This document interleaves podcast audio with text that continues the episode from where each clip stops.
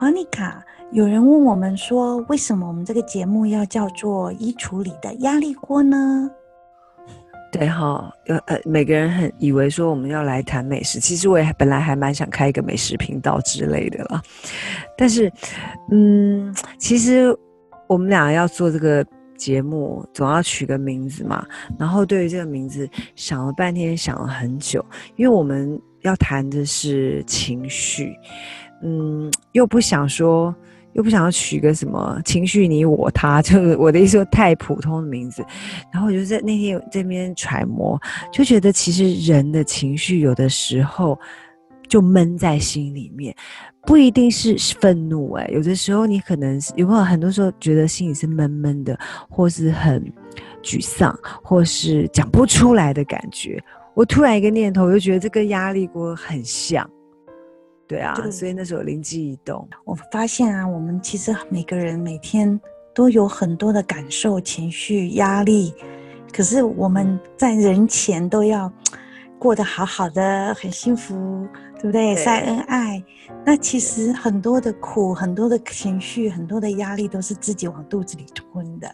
你也只能躲在衣橱里面，然后 在后面跟好朋友分享，或者自己就是发闷在肚子里面、闷在心里面。那就像压你说的那个压力锅。那我们其实这个节目就是一个好消息，就是让你的压力锅可以 release 一点压力。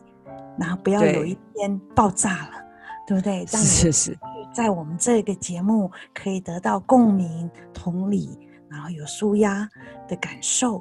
所以我我就后来想到，每一次来，每一次在听我们的节目的时候，其实就是在做你的心灵的 SPA。虽然这个句子常常听到，但是我希望我们的节目真的能够让你有，嗯，心理上做 SPA 的感觉。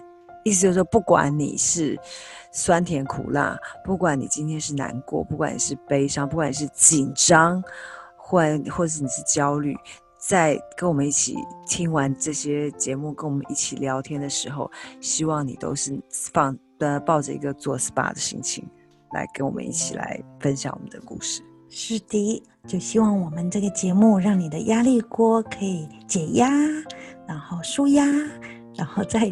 深夜里面有一个地方，听听我们分享心情，好像对。有时候我们也可以讲到你心里的感受哦。嗯，说不定哪天我们真的弄一锅压力锅的菜来，我想这是美食是最大的舒压的方式。嗯，是的，对，好，那就希望大家以后我们常常在空中见面喽。谢谢，嗯，拜拜。